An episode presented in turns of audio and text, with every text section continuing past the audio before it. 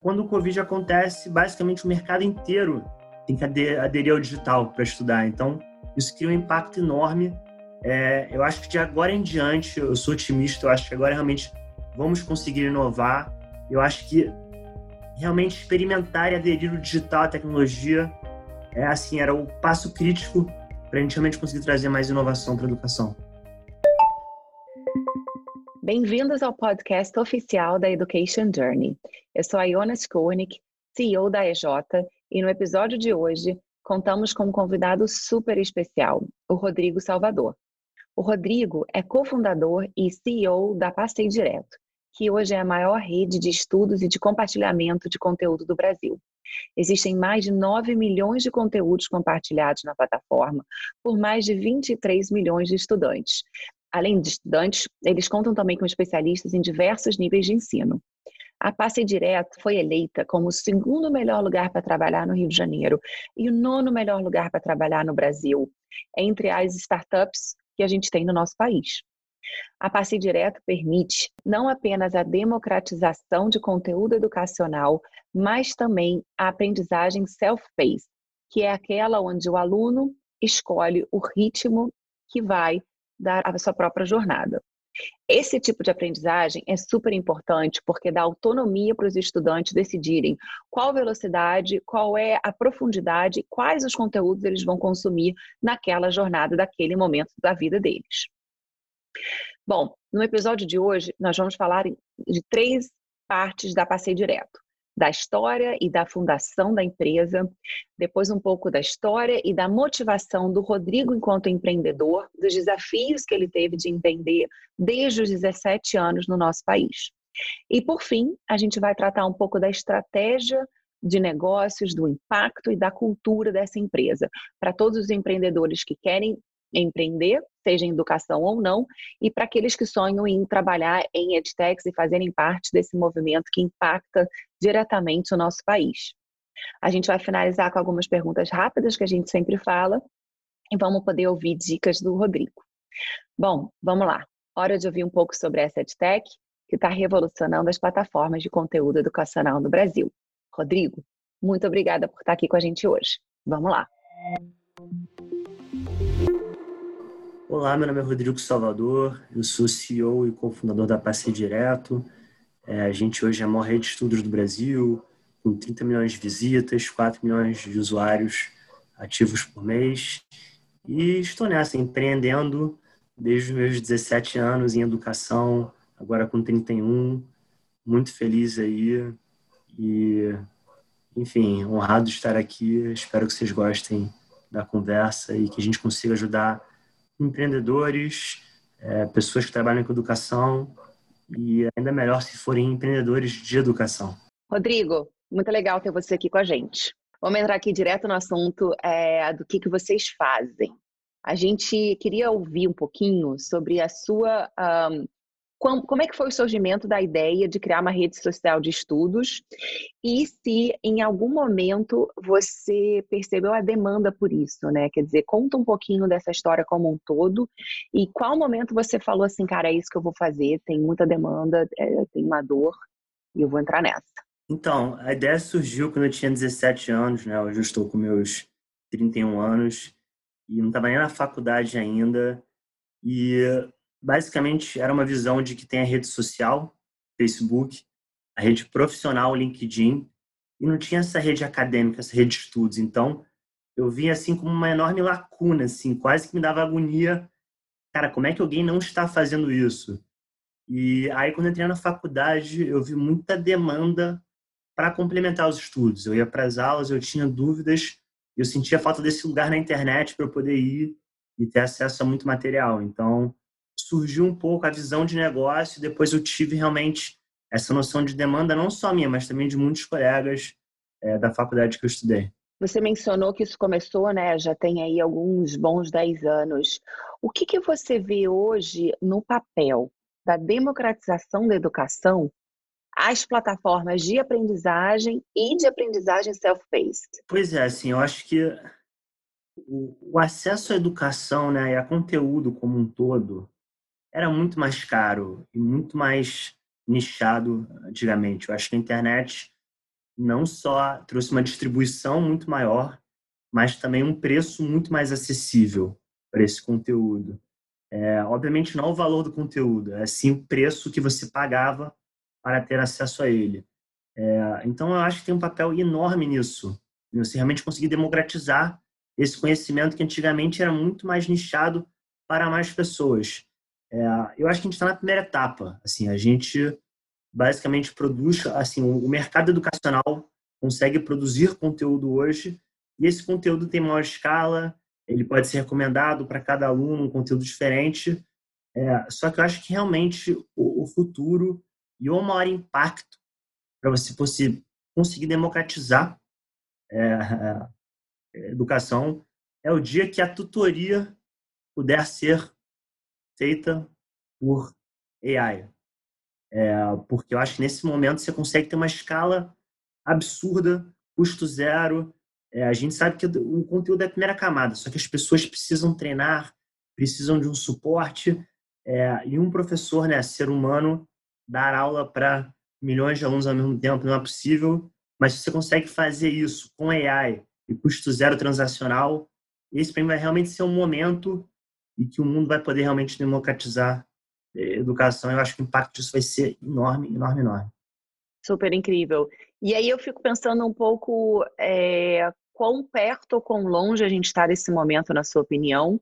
E aí, já emendando numa, numa pergunta que a gente sempre faz, é, que é qual é a sua visão da inovação na educação? Porque eu acho que muito disso que você trouxe agora é, me remete ao conceito de inovar.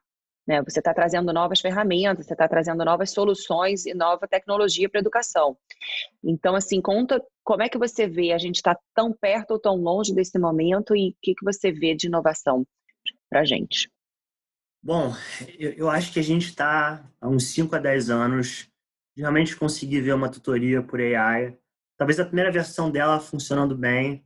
Eu acho que ter uma escala global é realmente um impacto com certeza mais de 10 anos, na minha visão.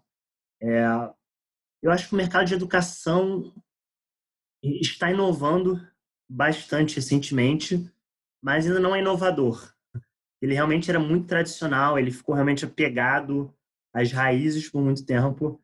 É, então, por mais que a gente esteja vendo agora, né, especialmente com e pós-Covid, enfim, um boom de edtech, é, porque basicamente educação à distância estava né, crescendo, mas bota ali um terço até metade nos maiores casos é, de alguns mercados tinham acesso, né, estudavam realmente à distância de forma híbrida. E quando o Covid acontece, basicamente o mercado inteiro tem que aderir ao digital para estudar. Então, isso cria um impacto enorme. É, eu acho que de agora em diante, eu sou otimista, eu acho que agora realmente vamos conseguir inovar. Eu acho que realmente experimentar e aderir o digital à tecnologia é assim era o passo crítico para a gente realmente conseguir trazer mais inovação para a educação. Perfeito, perfeito. E aí, pensando um pouco mais nesse mercado que vocês atuam, é, a gente sabe que tem muito conteúdo disponível na internet. Tem vídeos no YouTube, plataformas é, com vídeos e resenhas, etc. Eu, eu queria saber ouvindo da sua voz, qual é o diferencial de vocês, do passeio direto, o que que você, como que você olha todo esse contexto hoje em dia de acesso a conteúdo e foca no seu diferencial? Então, é, pensando em, em, estudos online, assim, o complemento de estudos, mais especificamente, que é o nosso mercado, é, a gente tem quase que dois extremos. Um que é o Google, né, mecanismos de busca que dão acesso ao maior volume e variedade possível de materiais de estudos. E no outro extremo temos as edtechs, né, que produzem esse material, na maioria dos casos, in-house. São produtoras de conteúdo e disponibilizam isso online.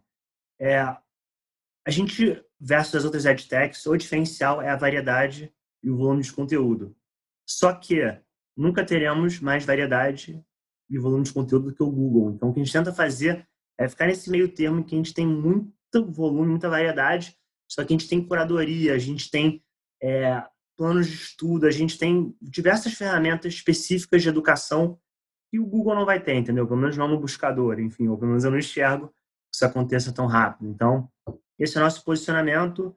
E para complicar um pouco mais a equação, ainda tem né, o YouTube, o WhatsApp, enfim, são produtos mainstream que não são de natureza educacional, só que as pessoas usam de forma improvisada, né? Enfim, pelo menos usam para estudar, entendeu? Então, é, só que nesse caso é limitado. YouTube é só vídeo, não tem Q&A, é, não, não, tem materiais mesmo, arquivos. Enfim, o WhatsApp realmente não é feito para isso. Então, é, a gente realmente tenta ser essa plataforma que é o one-stop shop, é completa e, enfim, é, basicamente estamos criando mercado, assim, né? Conta um pouquinho para a gente dos seus números, então. Quanto, eu acho que você está falando aí que você tem, vocês têm bastante conteúdo, eu acho que o pessoal pode ficar curioso aqui. Quanto conteúdo? Fala um pouquinho. Maravilha. Bom, é, de, de materiais, vídeos e perguntas-respostas são quase 10 milhões. É, visitas por mês são mais de 30 milhões no mês bom de aula. 4 milhões de monthly active users. É, estamos constantemente ali no topo da App Play Store em educação.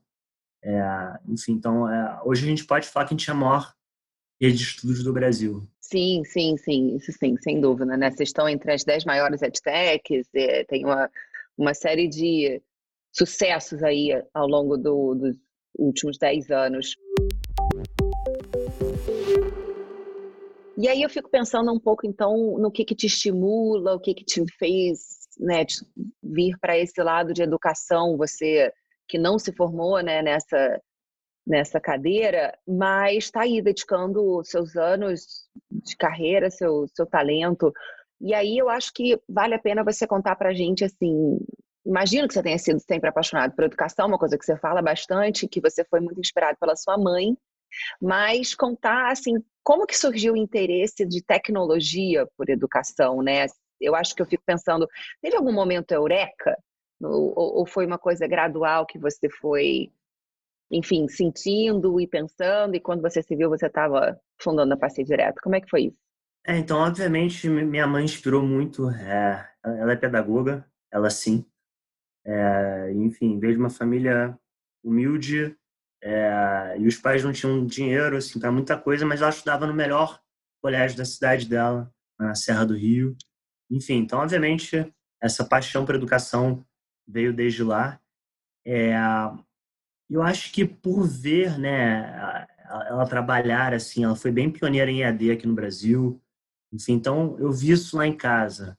É, eu acho que veio de forma muito natural, assim, explorar a internet para empreender em educação, sabe? Eu não me via começando uma escola, assim, sabe? Nada do tipo. Enfim, eu era muito jovem, 17 anos. Então, de forma muito natural, né? Sendo um pouco tech savvy já, enfim, queria fazer algo na internet. E, assim, eu sinceramente nem pensei em outra forma de atacar é, os problemas de educação. Sempre foi via internet. E como é que foi esse, esse empreender tão jovem, né? Quais foram os desafios que você passou e como é que você acha que você lidou com eles no sentido de inspirar um pouco quem está lidando com isso agora e quem está ouvindo, quem está vendo você? Bom, eu não tinha dinheiro, eu não tinha experiência, eu não tinha background em tecnologia, né, mais especificamente para criar um aplicativo. E eu queria fazer um produto que não tinha um benchmark grande lá fora, ou seja, muito difícil, muito difícil mesmo. Tanto demoraram cinco anos do primeiro plano de negócios até realmente fundar a empresa, entendeu? É, e assim, eu acho que a maioria das pessoas, pelo menos que eu vejo, querem empreender, estão indo para o mundo digital. E assim, a, a minha dica é, é, pouco glamourosa, mas é, é, é sendo muito pragmático, assim. A maioria das pessoas não tem conhecimento de tecnologia, não sabe programar, e querem criar um aplicativo e, assim, precisam de um sócio ou de alguém que entenda né, como programar para botar esse site ou esse app no ar. Não adianta ficar fazendo mil um plano de negócio, isso aqui, se você não tiver como botar isso no ar, entendeu? Ou você capta investimento e contrata um time, ou você convence algum programador a começar, mas eu acho que as pessoas perdem muito tempo elaborando o plano de negócio, futuro, isso e aquilo, e não focam em realmente botar o site ou o app no ar, que é a coisa mais importante. Muito bom, muito bom. É, é, é um, você quer dizer então que para quem sonha tem que manter o pé no chão, é isso? Total, assim, tem que ser muito pé no chão. De vez em quando a gente pensa muito no futuro, assim, Só que se você não tiver um, um site, um app no ar, ou um plano para fazer isso acontecer, de nada adianta. A gente ficou quatro anos, por exemplo, né, de 2012 até 2016, focando só em engajamento e crescimento né, da base de usuários, sem focar nada em receita. Fomos figure out como é que dinheiro em 2016, entendeu? Então, é, você precisa ter um produto no ar que tenha escala, assim, é, eventualmente, sabe, você tem que se preocupar em como é que você vai ganhar dinheiro, ou se você vai vender ou abrir capital.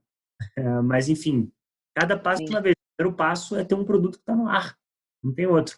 Muito bom, muito bom. Então é isso, sonhar, mas dar o primeiro passo, né? Dar o primeiro passo e não, e não dar o passo maior que a perna. Para chegar lá no sonho, tem que dar um passo de cada vez e poder é, sair do zero para o um, né? A gente brinca que a maior dificuldade, uma das maiores dificuldades é você sair do zero, do momento zero para o momento um, né? Que é o primeiro momento realmente que você coloca coloca a sua carrocinha na rua para abrir ela para vender o cachorro quente. Antes não tem muito muito como chegar lá no seu sonho. É, acho, acho ótimo assim trazer um pouco desse aspecto de praticalidade, né, para o momento do sonhador. É, agora falando um pouquinho sobre o momento de hoje do Rio de Janeiro, né? Você é carioca como eu. A gente vem lidando com momentos difíceis na política do Rio, né? E aí eu quero trazer um pouco da situação do Covid. É, você teve Covid há umas duas semanas atrás. E aí, fazendo uma grande pergunta, bem ampla mesmo, assim, eu queria que você contasse um pouco de como é que foi a sua experiência de ter o Covid, como é que a pandemia está impactando os, você e os seus colaboradores e a Passe Direto como um todo. Então, na verdade, eu queria emendar uma coisa de um, um ponto de vista pessoal para um ponto de vista já mais uh, profissional da empresa e do momento do Rio. Bom, sem entrar em muitos detalhes, mas eu acho que o, o Rio merecia estar numa posição melhor do, do, que está hoje. Eu acho que São Paulo descolou muito do Rio, sabe, assim, de forma discrepante. É, pelo menos no mercado de startups, estamos começando a ver umas empresas bem legais. É, e é triste falar isso, mas eu acho que o trabalho remoto vai ser bom para as empresas do Rio de tecnologia que vão poder contratar pessoas de outras regiões que não queriam vir para o Rio de Janeiro por causa que assim, ah, tô indo para uma empresa e se eu não estiver mais aqui, não tenho mais tanta oportunidade nessa cidade, entendeu? Então, dificultava trazer talentos para cá. É, no nosso caso, assim, a gente foi muito, muito rápido em sair do escritório. Ninguém voltou desde então. Isso foi lá no comecinho de março, ninguém voltou desde então. É, aquela coisa, né? Pagando aluguel, enfim, sem usar, tentando renegociar. Complicado, assim, mas é, para mim o futuro é remoto. Não, não tem, assim, para quando der, para empresas que estão aptas a fazerem isso. Mas para mim o futuro é remoto, assim, sinceramente. É, eu acho que o que abre de possibilidades para as pessoas, eu estou achando muito mais produtivo. É, só que eu acho que tem que ser uma escolha do remoto, sabe? Quem quiser para o escritório fisicamente, vamos ter um escritório. Enfim, as pessoas podem ir lá, mas eu acho que é remote first, sabe? Assim, partir do pressuposto que todo mundo, se quiser trabalhar remotamente, pode trabalhar e que a empresa tem que estruturar as reuniões, toda a organização, para que essas pessoas que estejam remotas não sejam afetadas, não tenham uma experiência pior do que quem está fisicamente. É, mas para mim, assim, o futuro mesmo para a tecnologia vai ser total remoto, assim, total mesmo, assim. No máximo se reunir de vez em quando em algum espaço, mas é, para mim é um caminho sem volta, tá? Legal. E, e o Covid, como é que foi isso para você e, e seus colaboradores e para o crescimento ou dificuldade da empresa? Como é que a pandemia afetou vocês? Eu acho que os colaboradores que estavam morando em apartamentos pequenos é, e que não tinha uma infra para fazer o trabalho remoto foram os que mais sofreram e muitas vezes continuam sofrendo, mas não tem jeito, a gente não consegue voltar para o escritório. Infelizmente, aí muitas pessoas voltaram para a terra natal para ficar com a família, enfim, a gente foi 100% flexível. É, e para o negócio foi, né, tiveram as forças positivas, eram, enfim, as pessoas realmente estarem estudando de casa, estarem mais, enfim, aptas a usar edtechs, usar a internet para estudar.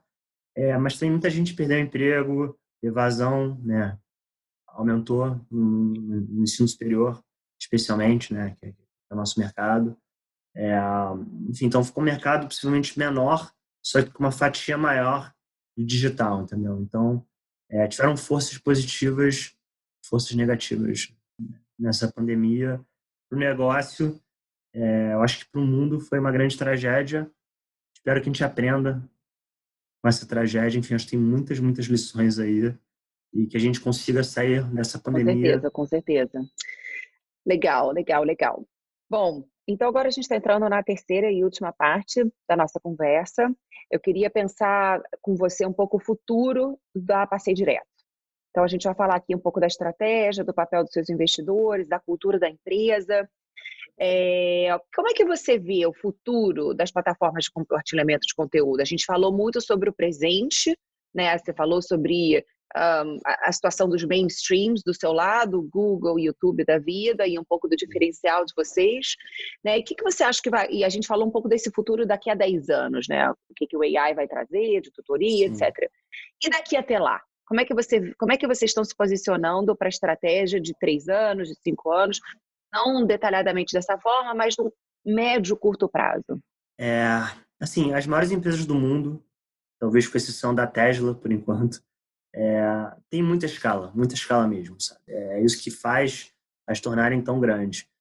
E você vê em educação, as maiores empresas do mundo, dependendo do valor da ação, valem ali 20, 30 bi dólar, entendeu? E não são necessariamente empresas enormes comparado com outros setores, as empresas líderes. Então, eu acho que as empresas de educação precisam buscar essa escala, até para ter mais impacto, entendeu? Enfim. É, e eu entendo que, enfim, quase todo mercado seja de transporte, acomodação, comércio. O maior player é uma plataforma, um marketplace.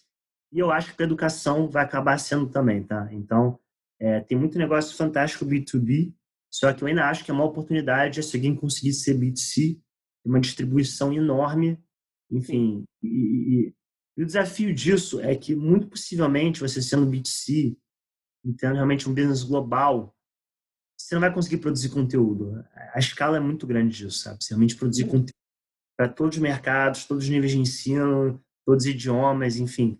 É, então, nosso ângulo é esse, realmente ser uma plataforma em que a gente conecta oferta e demanda, né? Produtores de conteúdo e estudantes. E, enfim, é um desafio enorme realmente de escalar isso, de melhorar a plataforma. É, e temos um sonho grande realmente de conseguir fazer isso e ser uma empresa global, assim, a, a visão totalmente é, é essa e estamos trabalhando bem, bem duro para isso. E aí eu fico pensando é, qual é o papel dos seus investidores nisso, né? A gente sabe que vocês foram a primeira empresa brasileira de educação a ter a receber investimento de, uma, de um VC aqui do Vale, e vocês já nesse, nesse percurso de estarem no ar há oito anos já tiveram algumas rodadas. Como é que foi para você a, a, convivência com esses investidores, a diferença de. A gente sabe que às vezes tem diferença de ponto de vista, de uh, timing para poder chegar lá no gol. Conta um pouco para a gente como é que é isso. Se você quiser contar alguma história ou uh, fica à vontade, assim, o máximo de luz que você puder trazer sobre esse assunto, eu acho que tem muita gente interessada em saber. Bom, assim, eu diria que os investidores, obviamente, botaram dinheiro na empresa, que isso foi crucial. E sem dinheiro fica bem mais difícil investir, fazer as coisas.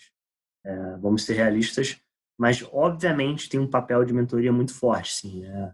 Os meus mentores foram os meus investidores. É, e eu acho que a gente tem um grupo de investidores muito diversos. Por exemplo, a gente tem um estratégico que é a Chegna, uma empresa de educação. É, até um investidor meu brinca, ele fala, cara, Rodrigo, você tem um dos boards mais, assim, de, de gente com um ângulo diferente, tese diferente, e eu vejo isso de forma muito rica, sabe? Assim, eu tenho alguns investidores, não vou citar nomes, que são, cara, all-in, arrisca tudo, tenta criar o maior negócio possível. Eu tenho alguns investidores bem mais conservadores. É, eu acho isso muito interessante, que eu consigo pegar visões bem diversas e quase sempre a resposta certa, na minha opinião, está algum lugar no meio termo ali, eu tento encontrar qual é esse meio termo, enfim. Então, com certeza foram muito, muito importantes para a trajetória da PD. E aí, pensando então nesse crescimento, toda essa trajetória, é, como é que você, né, na, na, sua visão, descreveria a cultura da Passeio Direto? Né? E aí, pensando um pouco nas pessoas que, que estão com vocês ou que gostariam de vir para esse mercado de educação? A gente sabe que tem muito, muitas pessoas, uh, tanto na faculdade quanto em outros mercados, olhando para a educação, porque é um, um, potencial de trabalho com propósito, né? Então, um pouquinho da cultura do passeio direto, do qual tipo de colaborador que você normalmente atrai, seleciona, recruta e, e retém com vocês?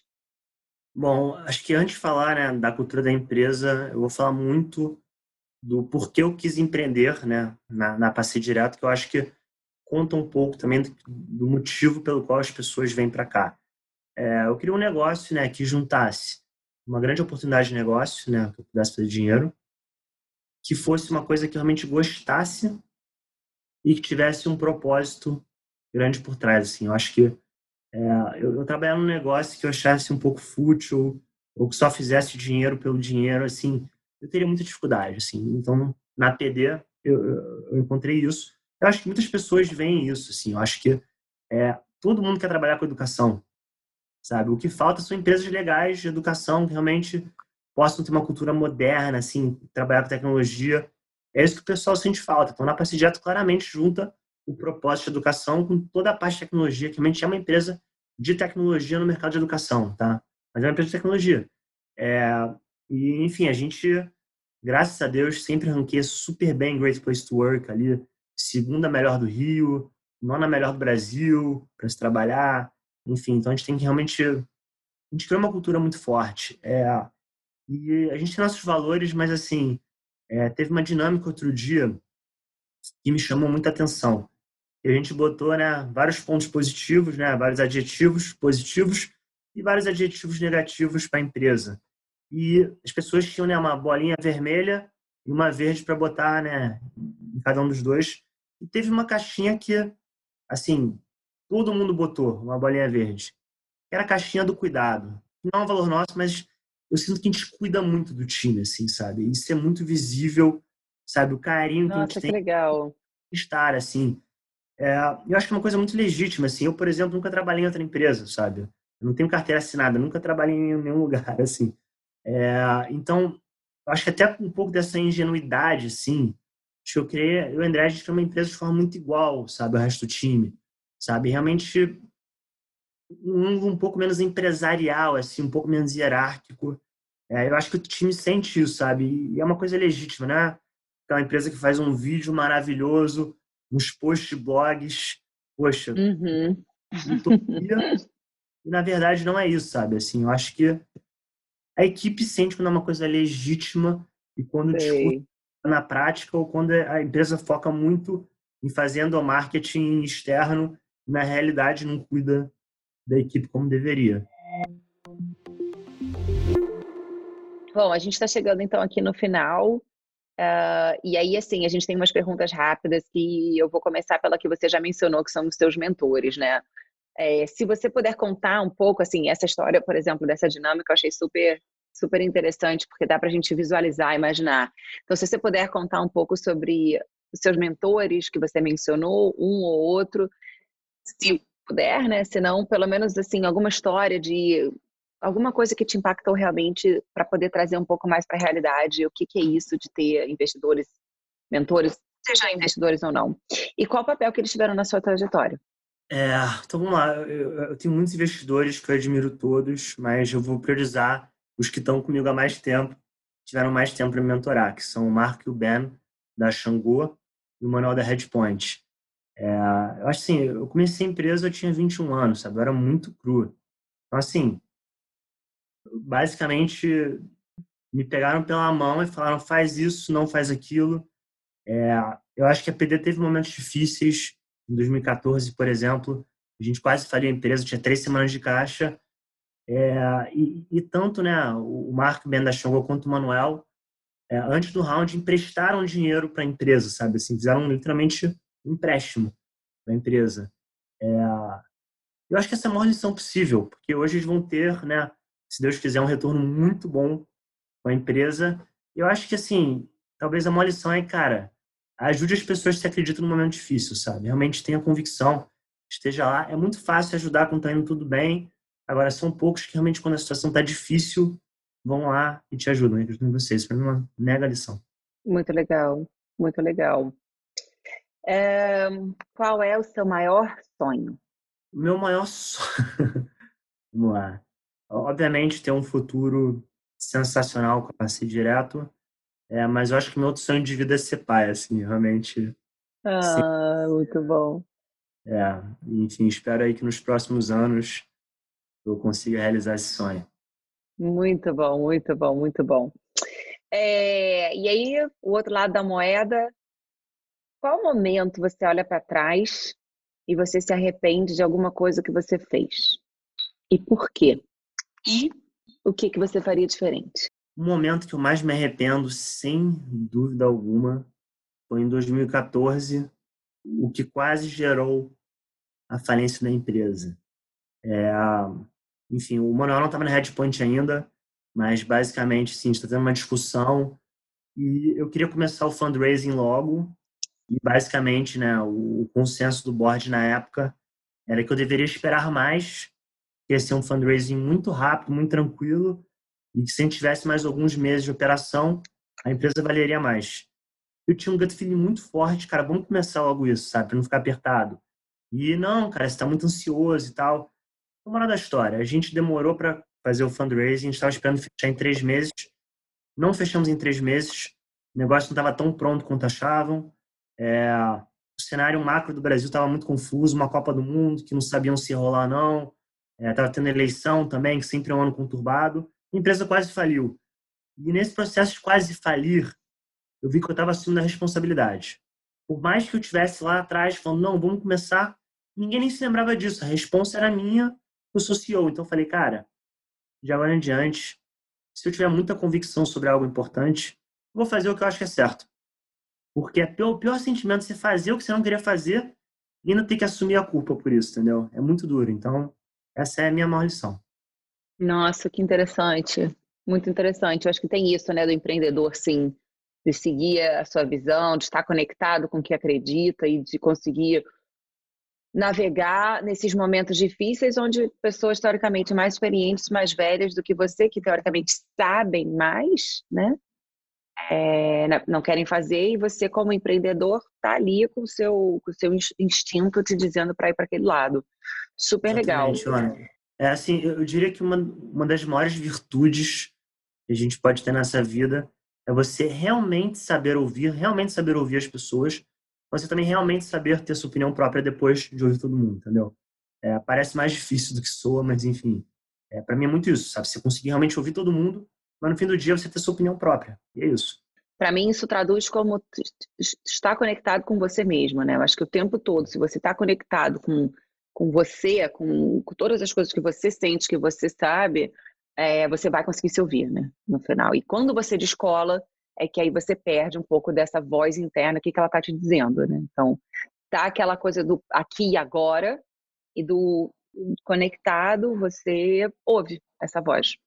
E aí dá ouvido a ela, né? Não só ouvir, mas dá ouvido a ela e conseguir, é, como você falou, é, impor, né? Porque é uma coisa que você acredita. E, e no fim do dia, as pessoas acabam querendo que você faça exatamente o que elas querem, mas elas vão te admirar e respeitar mais se elas perceberem que você tem uma opinião própria, entendeu? Essa é a verdade. E aí eu acho que o desafio passa não o desafio é depois que você ouve a sua voz, né? Para mim parece que o desafio passa a ser como colocar aquilo que você acredita, que você tem certeza que é, em prática.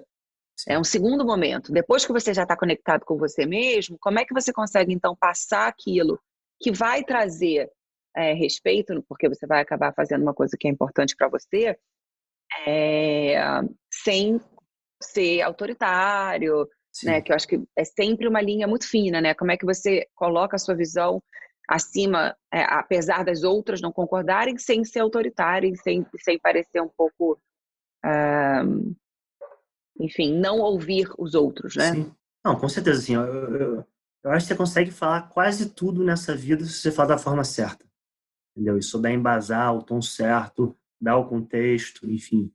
É, então, com certeza, é, é uma mágica você saber passar uma mensagem da forma certa.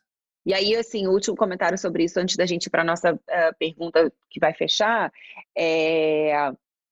depois que você passa a primeira vez, né, Rodrigo, que você se impõe, quer dizer, você ouviu a sua voz, você conseguiu transmitir ela, e aí você tá certo, você chega nesse lugar realmente de ter mais respeito, de ser mais considerado, porque você passou essa barreira de fazer o que você acha que é certo, ao invés de fazer o que os outros acham que por acaso estava errado, você chega num patamar de mais respeito Sim. e mais ainda autoconfiança de fazer o que você acha que é certo, independente se os outros acham que, que, é, que não é certo, né? Com certeza. E nesse processo você vai errar. Você vai errar, entendeu? A questão é você realmente reconhecer seus erros, evoluir e, enfim, estar uma pessoa melhor, mais preparada para as próximas decisões, entendeu? É, errar vai fazer parte do jogo, assim. Todo mundo que tem opinião própria é, vai errar. É, o próprio Bezos fala muito: se você não está errando, você não está inovando. Enfim, é, e acho que o que as pessoas né, de muito sucesso empresarial têm mais em comum, né, é que elas falam quantas vezes elas erraram na vida, né? Então, assim, eu acho que nós brasileiros, acho que a gente tem um pouco de aversão ao erro, assim, enquanto outras culturas não têm, abraçam isso de forma né, muito mais convicta. Enfim, até o Mark Andrews tem um termo, né, que é strong opinions loosely held, sabe? Assim, defenda uhum. tudo como são, mas esteja pronto também para mudar de opinião, se realmente provarem. E qual for a tua opinião, você defende com muita convicção até que mudem sua opinião novamente. Enfim, eu, eu sigo esse conceito. Muito bom. Tô vendo aí uma pitada de influência da cultura do Vale nesses Sim. seus anos aí, né? Aqui, aqui a gente acaba se acostumando muito, né, com essa ideia de que não tem como empreender sem tomar risco. Se tem uma definição de empreender, ela é tomar risco, né? Então tem que ter muita Sim. coragem porque vai errar. Você tem uma certeza, a gente tem uma certeza aqui é que vai errar. Então a cultura do empreendedorismo aqui onde a gente nasceu é 100% conectada com essa essa consciência de que você vai arriscar e você vai errar porque ninguém está certo o tempo todo, né? E faz parte do crescimento da empresa, do desenvolvimento do empreendedor, esse percurso de aprendizado, né? de, de, de, desenvolver enquanto empreendedor e como a empresa também vai navegar as, as questões macro que são externas do, do, do desenvolvimento do negócio. Eu vejo que você tem aí uma uma influência das coisas que a gente vive aqui bastante. Que bom, que bom. Talvez por isso que esteja seguindo esse caminho de sucesso. Muito bom. E Manuel é, é muito querido, né? Então, que bom ouvir o nome dele aqui. É, parabéns por ter o Manuel perto, ele é, ele é sensacional. Bom, vamos lá. Para fechar, a dica de livro, série, filme, alguma coisa que você é, que tenha te marcado, ou que você tenha gostado é, eu ia preferir se fosse de inovação e educação, mas eu vou deixar você livre. É, bom, acho que vou focar em, em livro, talvez, né? É, vem dois na mente. É, um que é o Platform Revolution, né, do, do, Marshall, do Sanjit, do Joffrey também. É, eu acho que para B2C óbvio, tem negócios muito bons que não são plataformas, né? são pipelines que produzem seu ativo e eles mesmos né, distribuem. Mas eu acho que negócios que criam efeito de rede são negócios que podem ser maiores, que têm uma defensibility maior. Então, sou mega fã desse conceito de plataforma. Né? Então, Platform Revolution. É, e o High Growth Handbook também do UED, eu acho um excelente livro. Enfim, não, não vou falar do Hard Things About Hard Things, todo mundo deve falar isso aí. Enfim, uhum. Dois livros. É, eu acho que meu filme favorito é Poderoso Chefão. É, obviamente dá uma inspirada, né? Enfim, realmente ser, né? Alguém, enfim, muito respeitado, muito poderoso, mas ele fez pelos motivos errados, da forma errada, então não Sim. pode ser tanto uma inspiração, mas eu acho um filmaço, assim, tipo, sim. todo. Sim, sim, sim, sim, é um clássico, um clássico. Do, do, do, duas pontas do espectro, livros super inovadores e um filme super clássico. Tá ótimo, fecha bem, fecha bem o ciclo. Legal, Rodrigo, super legal ter você aqui. É uma honra estar com um empreendedor em educação carioca como eu, aqui dá mais, mais gostinho bom ainda. É, e pra, super parabéns pela trajetória de vocês. Eu acho que uh, os seus investidores apostaram certo. Você, você tem aí um grande caminho pela frente. E uh, a gente vai estar aqui no Education Journey prontos para apoiar vocês.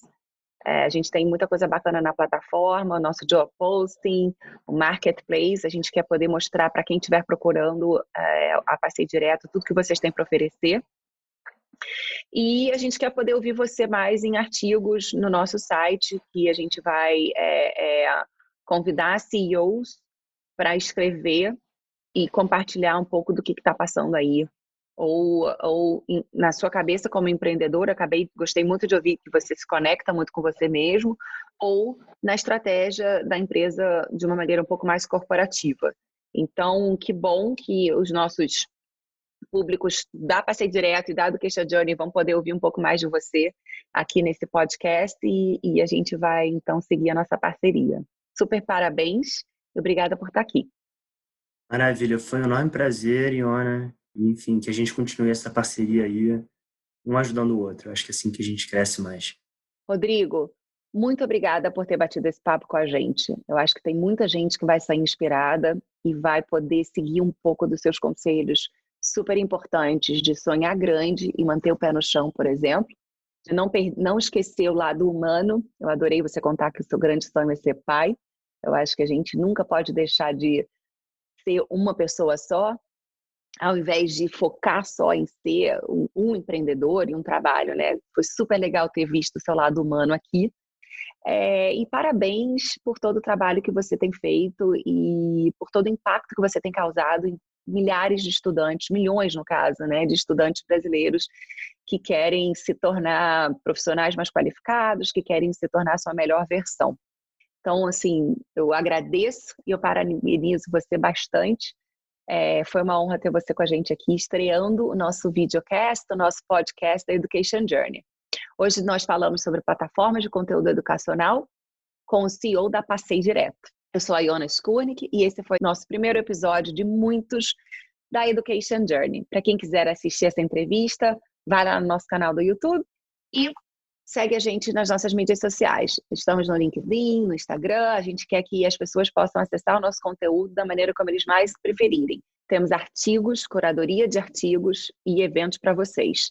No nosso site www.educationjourney.com.br ou .com. Aguarde a gente para o próximo episódio e, por favor, não deixe de deixar o seu comentário, a sua sugestão, o que, que você achou. A gente vai adorar ouvir de você. Super obrigada e até a próxima.